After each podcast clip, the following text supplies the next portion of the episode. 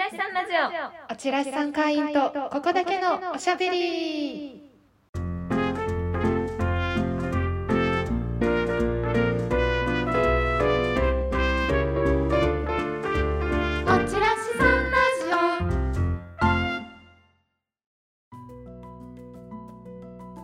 皆様こんにちは。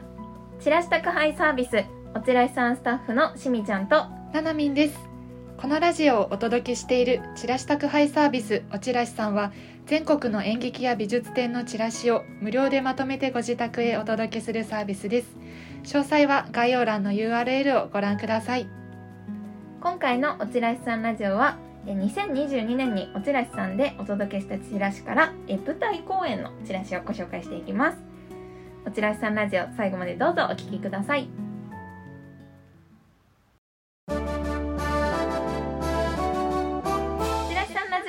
おちらしさん会員とここだけのおしゃべり。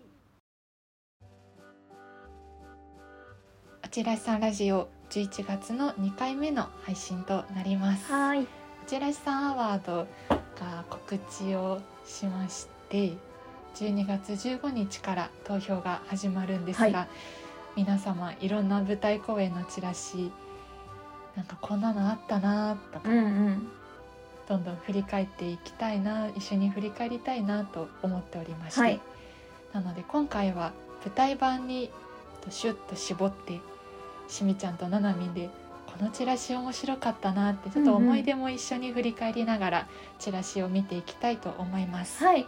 おちらしさんアワード自体はあれですね。あの、はい年間大賞チラシの年間大賞を決める企画なので、はい。もちろんおちらしさんでお配りおあのお届けうん。したチラシ以外でもはい、対象投票の対象なんですけれども、はい。今回はおちらしさんの中からお話ししていきます。はい、はい。ではではしみちゃんからはい。お願いします。お願いします。はい、今日あの2枚ずつ私と7人で選んだんですけど私の1枚目はこちらです。はい、新国立劇場で上演されていました。6月25日からの公演ですね、えー森山開示新版忍者のチラシです。忍者、はい。忍者好きですか？忍者。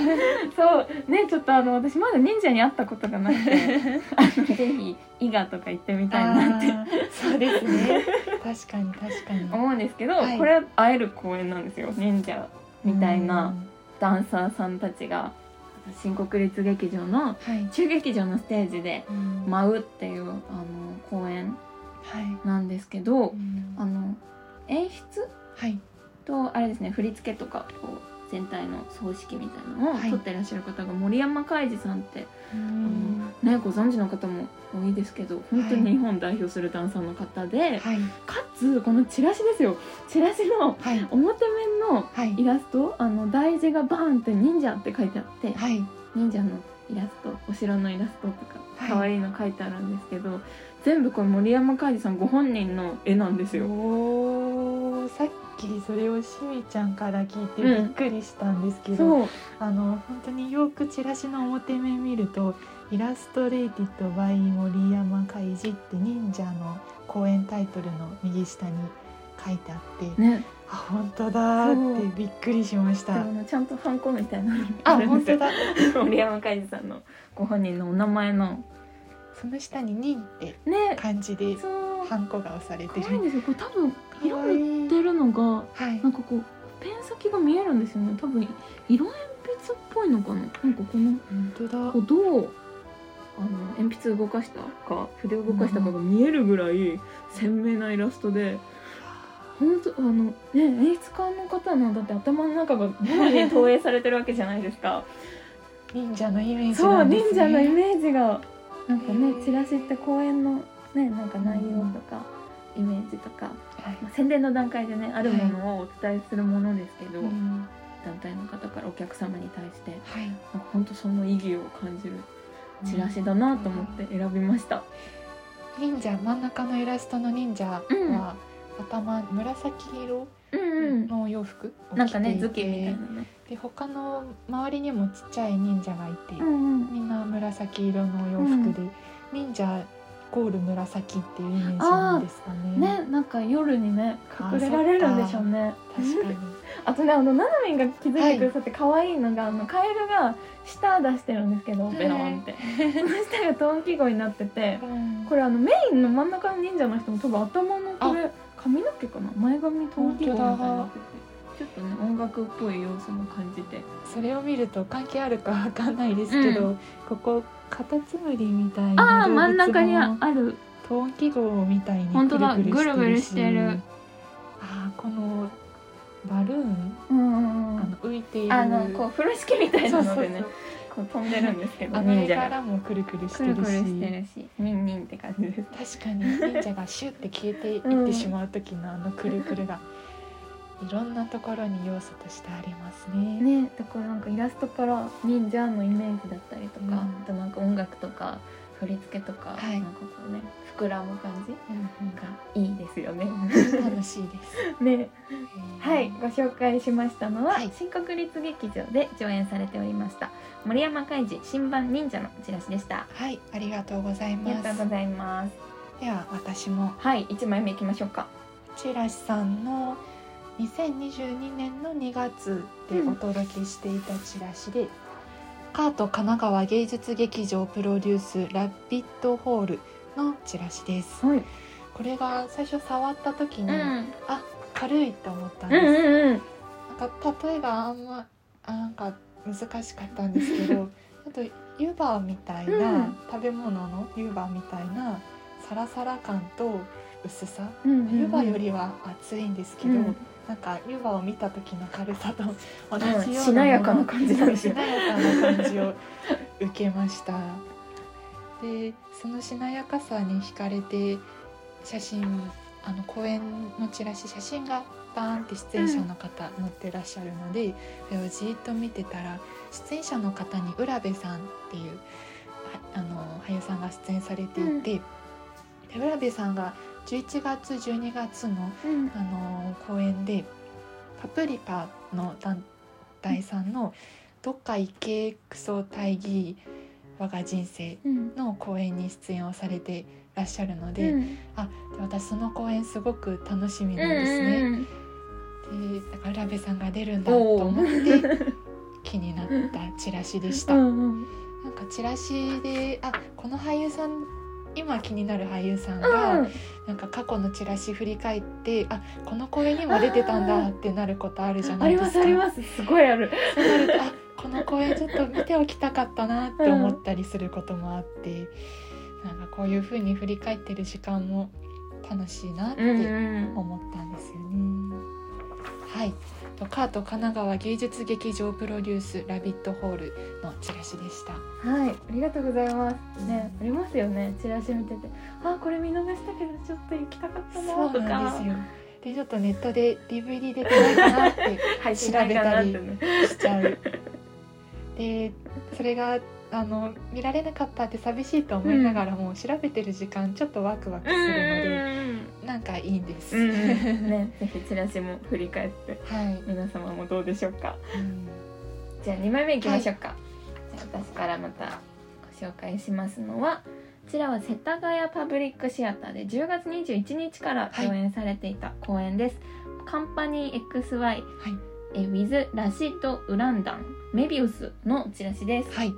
こちらもですねなんか今回あのチラシバーって今までお届けしたのねななみんと見てて選んだんですけどなんかさっきの忍者に続きすごい動きがあるものを選んでしまって 惹かれたんですけど、うん。これあれなんですよねあのこのカンパニー XY はっいていうところが、あのアクロバットのうん。団体さんではい。来日公演になるんですけど、はい。あのチラシの表面がスカイダイビングしてる写真みたいなんですよ。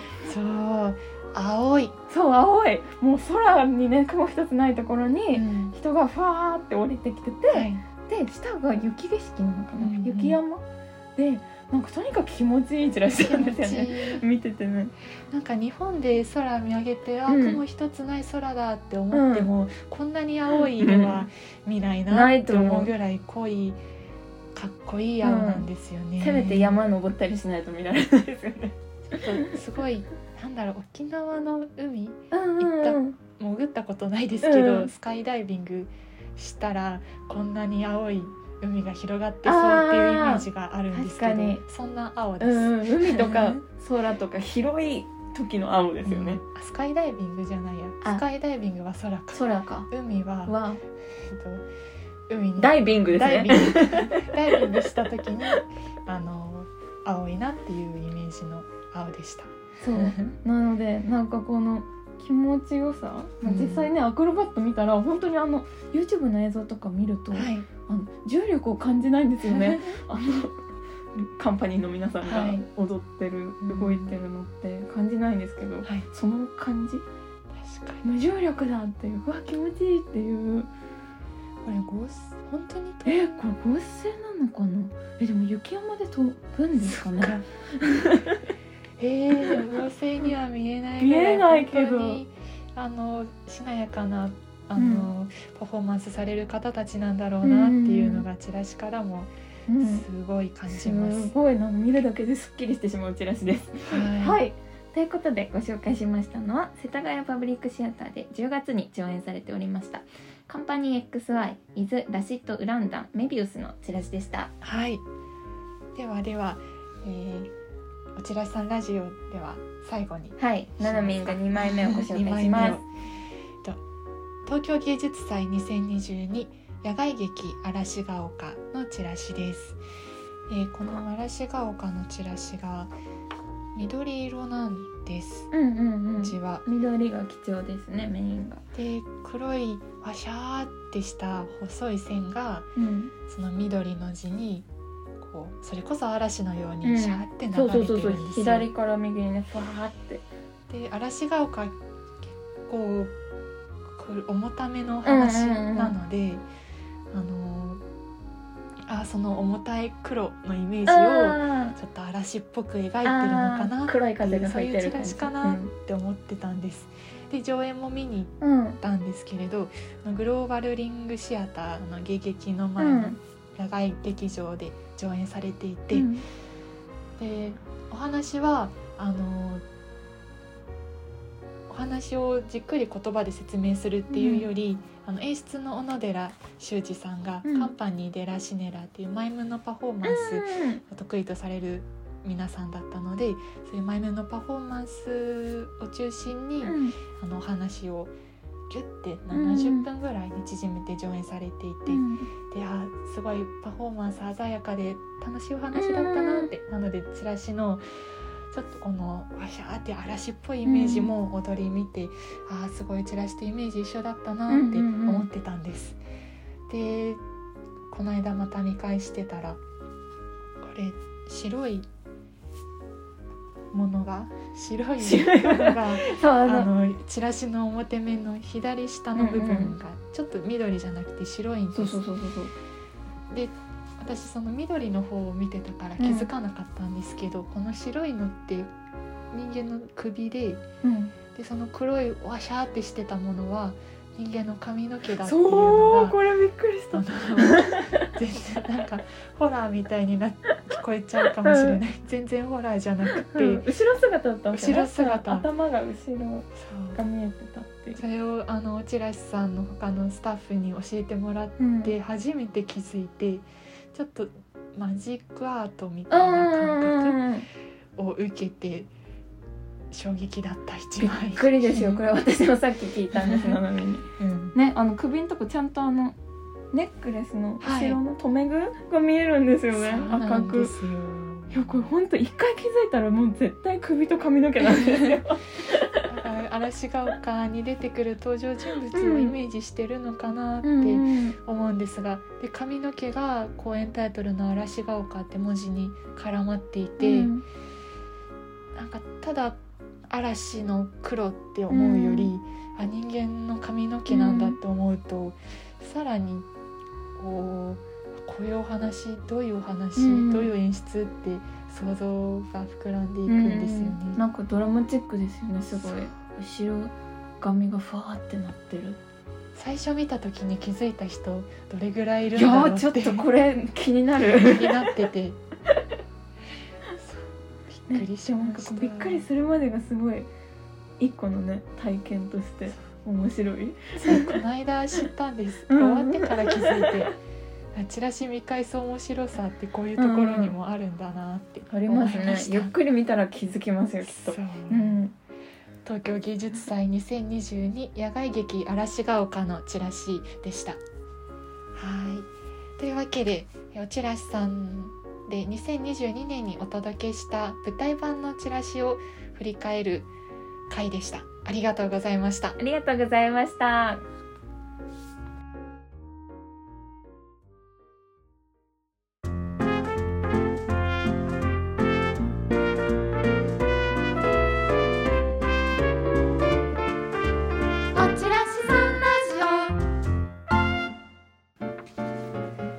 おちらしさんラジオはそろそろエンディングのお時間ですはい舞台版のおチラシさんの2022年のチラシについて振り返りました。はいえー来月は12月の頭は12月の内来さんのお話をして、12月の2回目の配信では、えーちょうど内来さんワードの投票も始まっている頃かと思いますが今度美術版のチラシについてちょっと振り返ってみたいなと思います。はいぜひ皆様の投票もはい。お待ちしておりますので、おります。はい。今からチラシをね振り返って楽しんでみてください、はい、ということでおちらしさんラジオ今回はここまでです。お聞きいただきありがとうございました。お相手はしみちゃんとななみんでした。さようなら